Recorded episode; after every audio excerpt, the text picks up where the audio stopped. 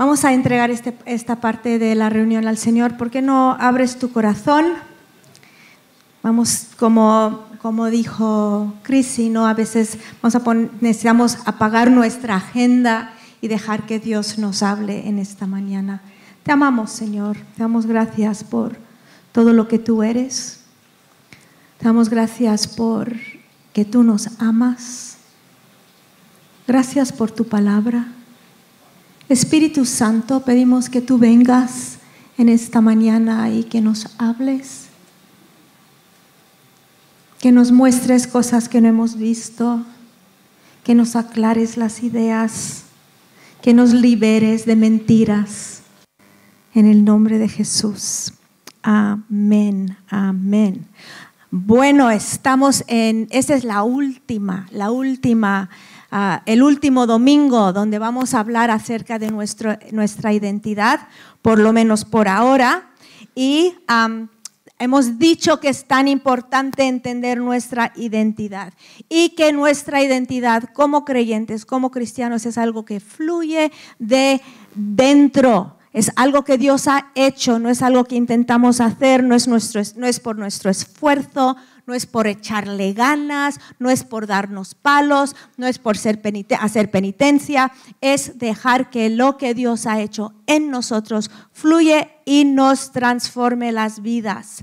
Y tenemos que aceptar esto, tenemos que deleitarnos en Él y disfrutarlo para experimentar una transformación profunda, ¿no?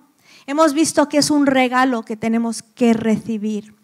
Y vimos también que nuestra identidad transforma nuestra forma de vivir todos los días.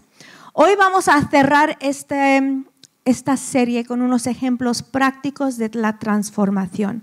Mucha gente deja las cosas de Dios no porque tienen un problema con la fe, lo dejan porque no saben cómo encaja esto con su vida en Madrid. No saben cómo encaja lo de dentro con todo lo demás. ¿Cómo aplicamos el Evangelio a nuestras vidas? ¿Es relevante esto en la monotonía a veces de nuestra vida madrileña? Nos cuesta conectar Calvario, el cielo, con el ir al trabajo, lidiar con los niños, estudiar la carrera. ¿Cómo se conecta todo? Es más que estar en una reunión una vez a la semana. Se trata más que venir aquí o ir a otro sitio. Se trata más de sentir su presencia, tomar un trago de agua viva para aguantar hasta el domingo que viene. Es mucho más que eso. Mm, y no tiene que ver con cuántas reuniones asistes a la semana, ni cuánto lees, ni cuánto horas. No, la obra del Espíritu Santo en nuestras vidas tiene que ver, se refleja de otra forma. No se refleja porque vienes mucho, no se refleja porque haces muchas cosas, como se refleja la obra del Espíritu Santo. Se refleja en el amor, en el gozo, en la paz, en la paciencia, en la bondad, en la benignidad, la fe, la mansedumbre y dominio propio. En otras palabras, la vida que vivió Jesús tiene que reflejarse en nuestras vidas. Y tenemos que entender nuestra nueva identidad.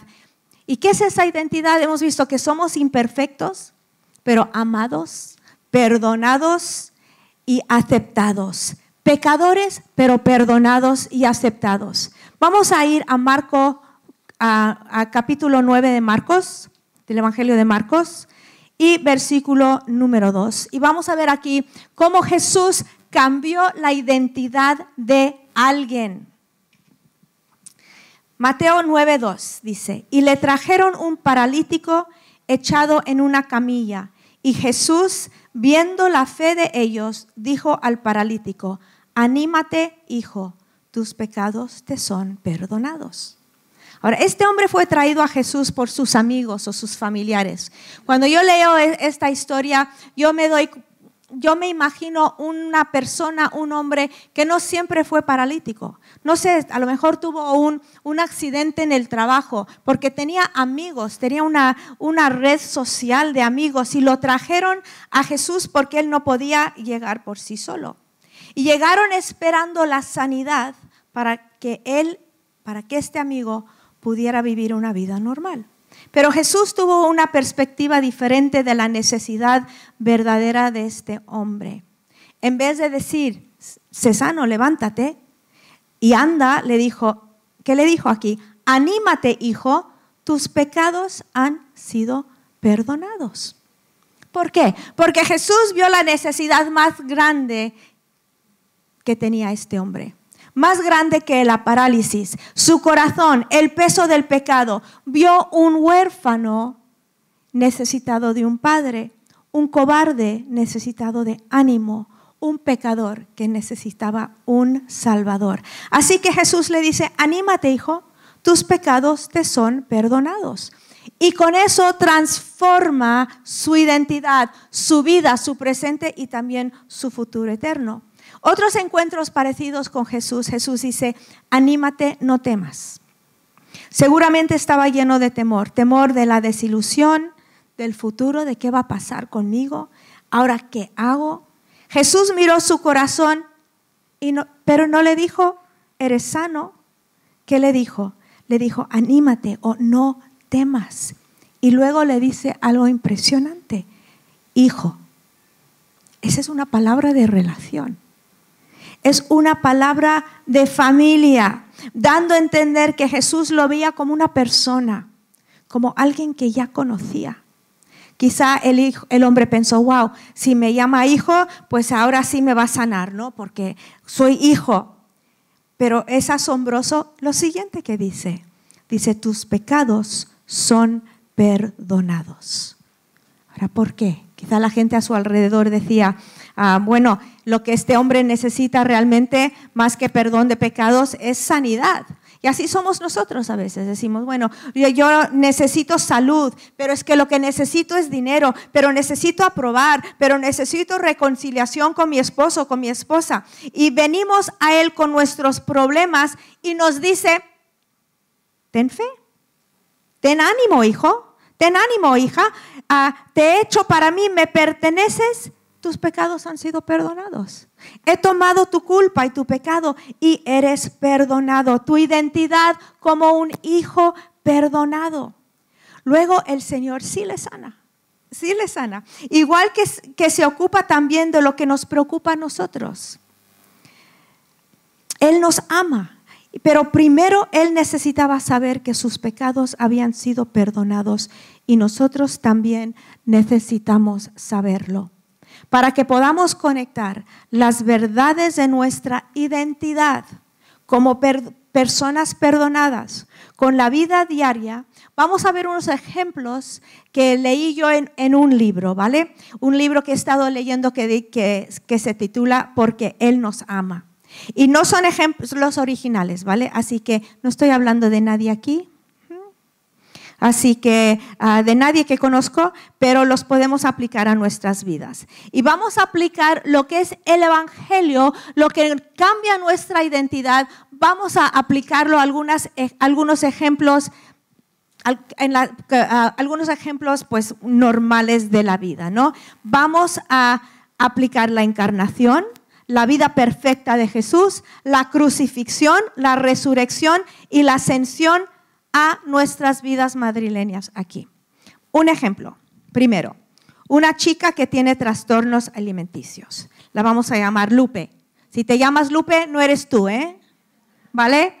Lupe pasa hambre, luego come una vaca entera, luego vomita, luego se condena, se pesa constantemente, hace footing dos, tres horas, luego come cuatro kilos de bollos, y así vive su vida.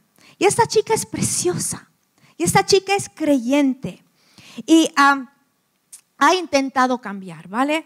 Pero no ha podido. Se ha puesto metas, se ha puesto retos, se ha regañado, ha llorado, se ha arrepentido y sabe que este trastorno es, la está dañando seriamente, no solo aquí, sino su salud y que va a tener consecuencias graves. A ver, ¿cómo aplica Lupe la encarnación de Jesús, su vida perfecta, su crucifixión, resurrección y ascensión. ¿Qué tiene esto que ver con el problema de Lupe? La encarnación. Ahora vamos a ver, le muestra que Jesús se hizo hombre y sabe lo que es ser un ser humano. Tuvo un cuerpo, él comía, él bebía, y, y dio conocer que el cuerpo no es malo, es bueno. De hecho, Jesús tiene cuerpo ahora, un cuerpo resucitado. Él resucitó en, en carne. Y esto muestra que Él la amó tanto que tomó cuerpo para poder atraerla a Él. Dice, yo he sido como tú. Vida perfecta. Vive una vida perfecta. Eh, un término teológico es sin mácula, ¿no? Una, una, una vida donde no pensó ni un pensamiento malo, no tuvo un juicio malo, no tuvo ni un pensamiento de lujuria, nunca mintió, nunca hizo nada malo, ¿vale? Y cómo ella aplica esta vida perfecta a su propia vida. Entonces vamos a ver, porque Jesús vivió una vida perfecta, obedeciendo todo a la perfección en, en su lugar. Ella no tiene que hacer un esfuerzo sola. Puede aprovecharse de la justicia que Cristo Jesús ha pagado por ella. Él es su justicia. Ella no tiene que luchar, ella puede tomar lo que Él ya ha hecho por ella. Y la crucifixión, aunque esta chica está llena de incredulidad y de idolatría y de todo pecado que fluye de esto, Cristo tomó y sigue tomando cada uno de esos pecados en su lugar. Ella se merece la ira de Dios, pero Dios derramó su ira en su Hijo perfecto y está perdonada por todo su temor, su deshonestidad, palabras cortantes, comparaciones, vanidades, egoísmo. Cristo tomó todo lo que ella es sobre su cuerpo en la cruz y luego resucitó. Y porque Jesús resucitó de entre los muertos, primero, Lupe tiene la seguridad de que el sacrificio de Jesús fue aceptado por el Padre y que la ha perdonado. Y segundo, el poder del pecado, del amor propio, eso que ella tiene, la autoadoración de su cuerpo, ha sido quebrantado en su vida. Puede recibir fe para batallar contra este pecado porque Jesús ha abierto el camino para ella. Aunque el pecado puede parecer demasiado fuerte, ella puede asegurarse de la verdad y que ella ahora está viviendo una vida por el poder de la resurrección del Hijo de Dios. Pero no, que, no se quedó ahí. Jesús ascendió. Y porque Él está ahora sentado en carne a la diestra del Padre, Lupe puede entender que Él no ve su cuerpo como algo repugnante.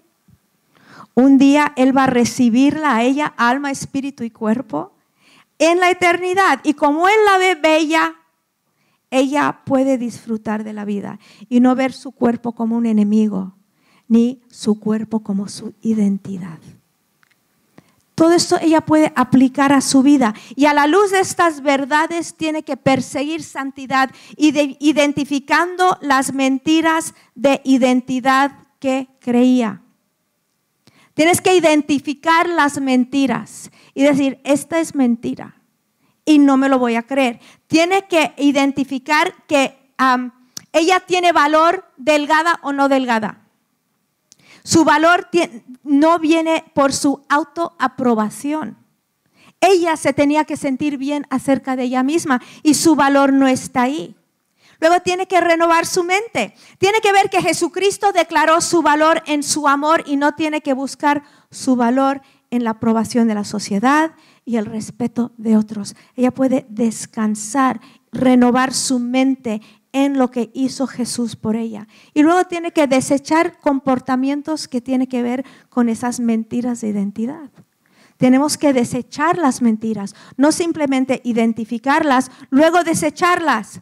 Tiene que desechar qué actividades o qué cosas hacía ellas que, que, que ah, respaldaban estas mentiras. Ya no debe pasar hambre, no debe pesarse 20 veces al día, no debe Ah, tiene que resistir la glotonería y el ejercicio obsesivo, porque todo esto, ella no es esa persona. a la vez de desechar el comportamiento de pecado, ella luego se tiene que vestir de santidad, confesando sus pecados y pidiendo y recibiendo perdón y ayuda. Ponerse la justicia de Jesús. Debe recitarse las palabras de Jesús. Ánimo, hija mía, tus pecados han sido perdonados. Ejemplo número dos. Ese le vamos a llamar José. Sé que hay muchos José aquí, no es ese, ¿vale? Si tienes un José a tu lado, míralo, dice, este no, eres tú. A ver, este le hemos puesto José y fue el ejemplo del libro también. Cuando tú ves a José, él es la imagen del éxito, ¿vale? Su casa, su coche, su barrio. Es director de una empresa donde ha estado décadas ya este hombre. Es cristiano. Dice que Dios es importante para él, pero él y su familia sabe que número uno en su vida es su trabajo. Es lo que él rinde en su trabajo, lo que, la empresa hace, eso es su número uno. Y ahora, cuando José debe estar mirando con alegría e ilusión la jubilación, parece que su empresa va a perder una demanda que le han puesto y quizá ir a la quiebra. Y parece que los accionistas le culpan a él y van a demandarle por negligencia. Ha empezado a beber demasiado y tiene ataques de pánico, no se relaja ni un momento intentando mantener todo a flote y no entiende lo que ha hecho para merecerse esto.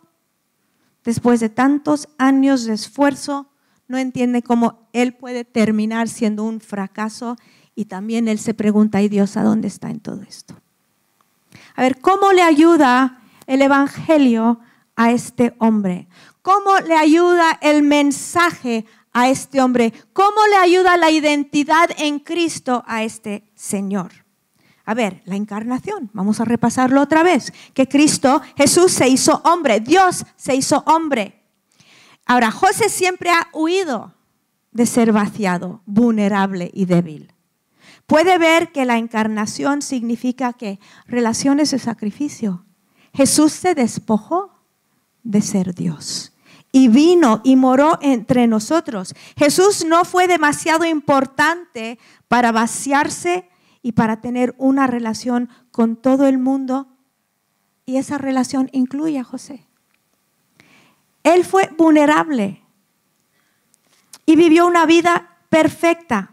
Las buenas nuevas son que Jesús vivió la vida perfecta que debería de haber vivido José desde el principio, pero no pudo.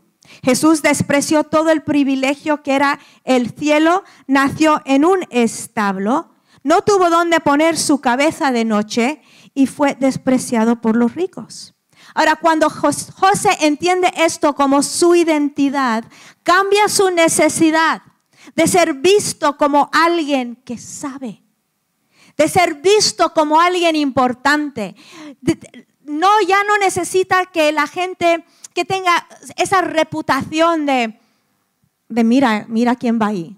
¿No? ¿Por qué? Porque entiende su identidad y qué es lo que es importante. Y no tiene que la gente que dar esa impresión de que él ha llegado lejos, porque su identidad es en esa vida perfecta de Jesús que se vació del todo y luego la crucifixión. Toda su vida José ha intentado tener éxito. Cuando la cruz muestra que lo que el mundo ve como éxito no siempre lo es. Cuando mira su vida y ve las cosas que debería de haber hecho, puede recordar que Jesús tomó todas sus equivocaciones. El remordimiento es algo que te puede comer, ¿no? Yo creo cuanto más años vives, más oportunidades de remordimiento hay, ¿no?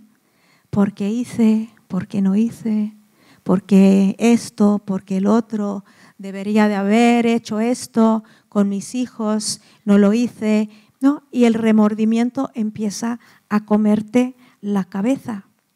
Pero cuando vemos que Jesús tomó todo eso, mira su vida y ve las cosas que debería haber hecho, puede recordar que Jesús tomó todas sus equivocaciones. Cada Jesús tomó todas sus equivocaciones y también tomó todo su, su, su adicción al alcohol. Cuando él toma demasiado, Jesús tomó eso también. Tomó todo lo que José intenta hacer para anestesiar su mente tan preocupada. Los tiempos que no se ocupaba de su familia, Jesús también tomó eso en la cruz. Y José necesita entender que sí es un fracaso. A veces nosotros le decimos a la gente, no, no, tú eres, tú eres bueno, no, tú eres simpático. No, no lo somos. Necesitamos un Salvador. Eres un fracaso, aleluya. Porque no podemos con nuestra propia fuerza y nuestro propio esfuerzo. Y aunque la gente te mire como un éxito, tú por dentro te conoces. Necesitas un Salvador. Yo necesito un Salvador. Yo me acuerdo, y este ejemplo lo he dado, pero una vez hace unos años estaba yo en, el norte de España y vino una mujer a mí y dijo, a Rebeca, y yo la había visto, ella era muy trabajadora, era de estas que ponía el café, quitaba el café. Yo dijo, ay, yo la quiero llevar para mi iglesia, ¿no? Ah, y vino y, dijo, Rebeca, ora por mí. Yo digo, ¿qué, ¿qué quieres? Y dice, es que me siento poca cosa. Y yo le dije, ¿sabes por qué te sientes poca cosa? Porque eres poca cosa. Tú, yo y todos. Y sabes qué, cuando nosotros nos relajamos en eso, nuestra autoestima sube, porque es Jesús el que es nuestra identidad. Él es el que ha hecho algo por nosotros. No tenemos que tener éxito en nuestros propios ojos, tenemos que hacer lo que Él nos manda hacer, hacerlo con gozo, hacerlo con alegría y vivir para Él. Y José, cuando él entiende eso, que sí es un fracaso, pero no en su negocio, sino en el amar y el descansar en la crucifixión y la resurrección. Ahora, aunque para José todo parece muy negro, la resurrección da esperanza.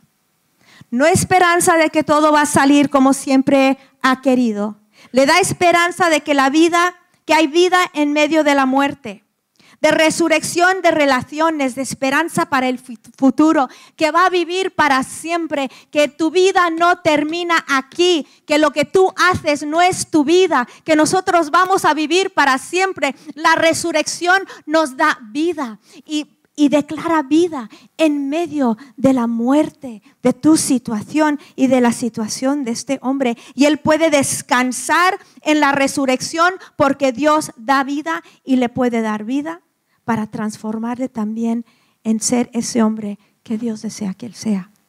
Da igual lo que esté pasando en su vida. Y luego el reinado glorioso de Jesús trae gran consuelo y esperanza, José. Su vida no está a la misericordia de los jueces y los accionistas. ¿Cuántos aquí piensan que su vida está a la misericordia de tu jefe? Pues no. ¿O del gobierno? Pues no. Porque Jesús es el Señor. Su vida, Jesús es el Señor y Él reina. Entonces, ¿qué necesita hacer esta, esta preciosa persona? Necesita arrepentirse de sus ambiciones egocéntricas y del el ídolo que el éxito era para él. El ídolo que su trabajo era para él. Y necesita abrir sus ojos a su necesidad verdadera. ¿Y sabes lo que le dice Jesús? Ánimo, hijo mío, tus pecados han sido perdonados. Otro ejemplo. Ahora, Mari, ¿quién se llama Mari aquí? Muchas, por eso escogí uno, un nombre de mucha gente. Mari, si te llamas Mari, no estamos hablando de ti, ¿vale? Esta Mari tiene una vida envidiable. Tiene dos hijos, pequeños, sanos, bonitos, un marido trabajador. No eran ricos, pero su marido trabajaba mucho para mantener la casa a flote. De hecho, si tenían un gasto extra, él ponía horas extras para mantener todo en números negros y aunque no tenían así mucho, pero tenían suficiente. Y todo el mundo pues los admiraba como familia y decían, qué maja la Mari con ese marido tan majo que tiene, ¿no? Y nadie podía entender cuando escucharon que Mari no se había levantado de la cama en dos semanas y que hablaba del suicidio. ¿Por qué está Mari tan infeliz? Porque ella había entendido que si ella servía a Dios, si vivía una vida donde no se metía en mucho pecado ni mucho lío, y si fuera buena, que Dios la iba a recompensar con una casa muy grande, una vida de lujo, y su marido iba a tener un mega trabajo. Y más que todo eso, sus hermanas iban a ver que no era la perdedora que ellos habían dicho que siempre era. Iban a estar impresionadas y hasta un poco envidiosas de ella. Ay, Marino, quería ser una princesa. ¿Qué puede hacer Mari con esto? ¿Qué puede hacer Mari con esa expectativa falsa que ella había creado por la vida y esa teología errónea que había creído? Pues tiene que pensar en la encarnación. Igual que José, tiene que entender que Jesús dejó la vida perfecta en el cielo por ella. Y que aunque ella dice que no quiere ser rica, realmente el amor al dinero influye, influye todos sus pensamientos y es su frustración principal. Ahora Jesús se hizo pobre para que ella pudiera tener riquezas reales, verdaderas, duraderas. Jesús, adorado en el cielo, vino a la tierra donde un día le iban a hacer un desfile para coronarlo rey y al día siguiente lo querían crucificar. Y Mari puede recibir revelación y entender que da igual si sus hermanas la respetan, la envidian o no. Ella puede abrazar la identidad del siervo y luchar contra la necesidad de ser adorada. ¿Qué hace con esa vida perfecta de Jesús? ¿Cómo fluye eso como su identidad? La vida de Jesús era marcada por obediencia y deseo de glorificar a su Padre. No pensaba que la obediencia le iba a librar del sufrimiento. De hecho, ocurrió lo opuesto. Yo no sé cuándo empezamos a creer que la bondad de Dios solo se demuestra en nuestras vidas económicamente o con salud. Pero esto es lo que ella, ella creía, ¿no? Pero Jesús no. Él fue obediente hasta qué? Hasta la muerte. Fue obediente en todo. Y los sentimientos de autocompasión que siente Mari son alimentadas por pensar que se merece mejor de lo que está recibiendo. Nos han vendido eso de tú, tú sí que vales, ¿no? Tú te lo mereces. ¿Cuántos anuncios dicen, tú te mereces irte a Punta Cana, este puente? Tú te lo mereces. Entonces empieza a pensar, pues yo me lo merezco y no llega, ¿y qué pasa? Autocompasión. Pobrecita de mí, pobrecita de mí.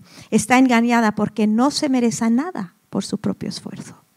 Pero, aleluya, ¿no? Uno vino y vivió una vida sin pecado, imputó su justicia a Mari, le perdona como si nunca hubiera hecho nada mal y encima derrama bendiciones sobre su vida, pero no las puede ver. En la cruz, en la crucifixión, Jesús recibió el castigo que merecía María por pensar que podía ella ganar las bendiciones de Dios con su propia religiosidad. Él fue abandonado por su padre porque María había abandonado fe real en Jesús y había puesto su fe en las riquezas y su reputación. Y Jesús tomó eso en la crucifixión sobre él en su muerte. Y luego, aunque en la resurrección, aunque Mari se enfrenta a su día con poco o mucho, lo puede hacer con gozo. ¿Por qué? Porque su Salvador resucitó y le ofrece vida. Vida que no descansa en si las cosas van como ella pensaba. Él da vida a su situación cotidiana. Él da vida a tu situación. Funciones bien, funcionen bien las cosas o no. Tu identidad es en un Jesús resucitado que da vida. Que Dios abra nuestros ojos a lo que tenemos. Y luego Él la llama a vivir por fe. Él la llama a vivir por fe en un Jesús sentado a la diestra del Padre. Él la llama a vivir por fe, no en las opiniones de la gente. Mari necesita arrepentirse de la incredulidad de que Jesús es bueno, porque ahora mismo no lo cree y que se interesa por ella, porque ella ha dudado de que Él la puede satisfacer necesita arrepentirse de sus obras que pensaba que ponían a Dios en deuda con ella. Dios me lo debe. Dios no nos lo debe, Dios nos da porque es bueno. Dios nos da porque nos ama. Dios nos da porque somos sus hijos. Dios nos da porque Él es un Dios dador. Dios nos ama porque Él es amor. Dios da, pero no porque nosotros nos lo hemos ganado necesita arrepentirse de sus obras, que pensaba que ponían a Dios en deuda con ella. Y luego cuando ella es tentada a caer en un poco de autocompasión, necesita mirar a ver quién la necesita y darse a otros. Cuando piensas que tú lo tienes peor que nadie, Dios te quiere usar. Dios quiere usar tu vida para tocar a otros. Dios quiere usar tu vida para levantar a otros. Dios quiere usarte.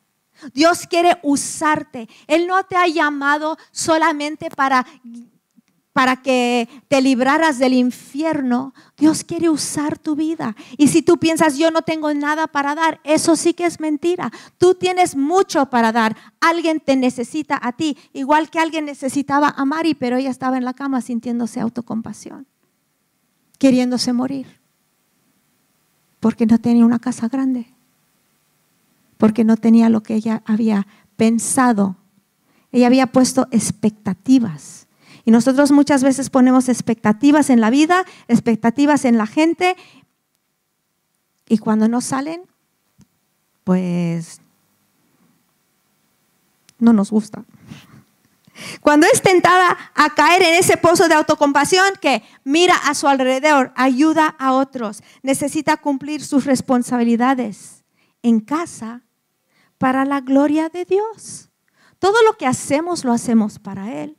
Yo a veces le digo a, las madres de los niños pequeños, cuando tú das un vaso de agua a uno que no puede coger un vaso de agua por sí solo, estás ministrando a Jesús. Cuando tú haces algo por tus hijos que ellos no pueden hacer, estás ministrando a Jesús. ¿Cuánto nos complicamos tantas cosas? No, si yo no voy, si yo no puedo ir con a Camboya, entonces no estoy haciendo nada. No. Espero que puedas ir un día a Camboya, pero mientras que tú estás sirviendo en tu familia, estás sirviendo a Jesús. Cuando tú vas al trabajo y tú vas a un trabajo aburrido, tú tienes un jefe nefasto y tú dices, ¿qué hago yo aquí? Estás sirviendo a Jesús porque estás sirviendo a tu familia. Vamos a terminar con Filipenses 2, 5 al 11. Y vamos a ver que este Jesús que nos ama y nos perdona, nos da esta identidad como hijos. Nos da identidad como suyos. Le pertenecemos a Él. Haya pues en vosotros, Filipenses 5.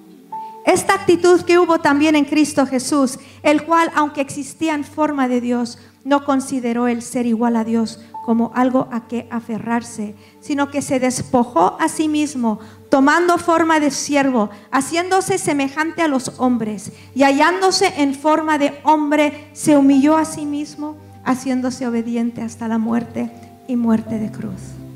Por lo cual Dios también lo exaltó hasta lo sumo y le confirió el nombre que es sobre todo nombre, para que al nombre de Jesús se doble toda rodilla de los que están en el cielo y en la tierra y debajo de la tierra, y toda lengua confiese que Jesús es Señor para gloria de Dios Padre.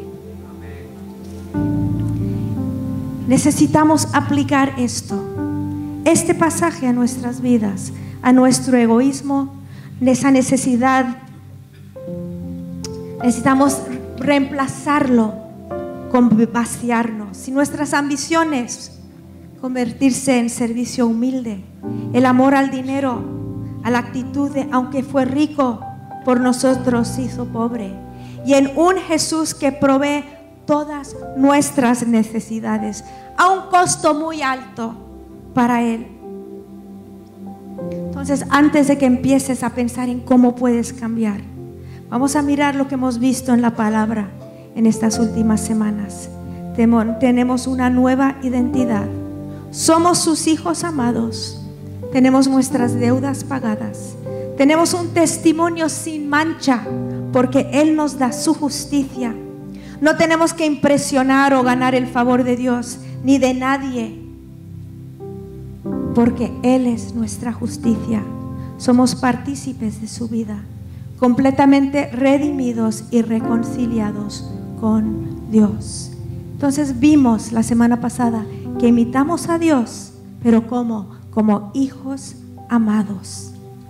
Intentar ser la persona que anhela ser, pero ahora con un motivo diferente y una energía diferente que sale de lo que Cristo ha hecho ya por nosotros. Él nos dice esta mañana, ten ánimo, ten ánimo, tus pecados han sido perdonados.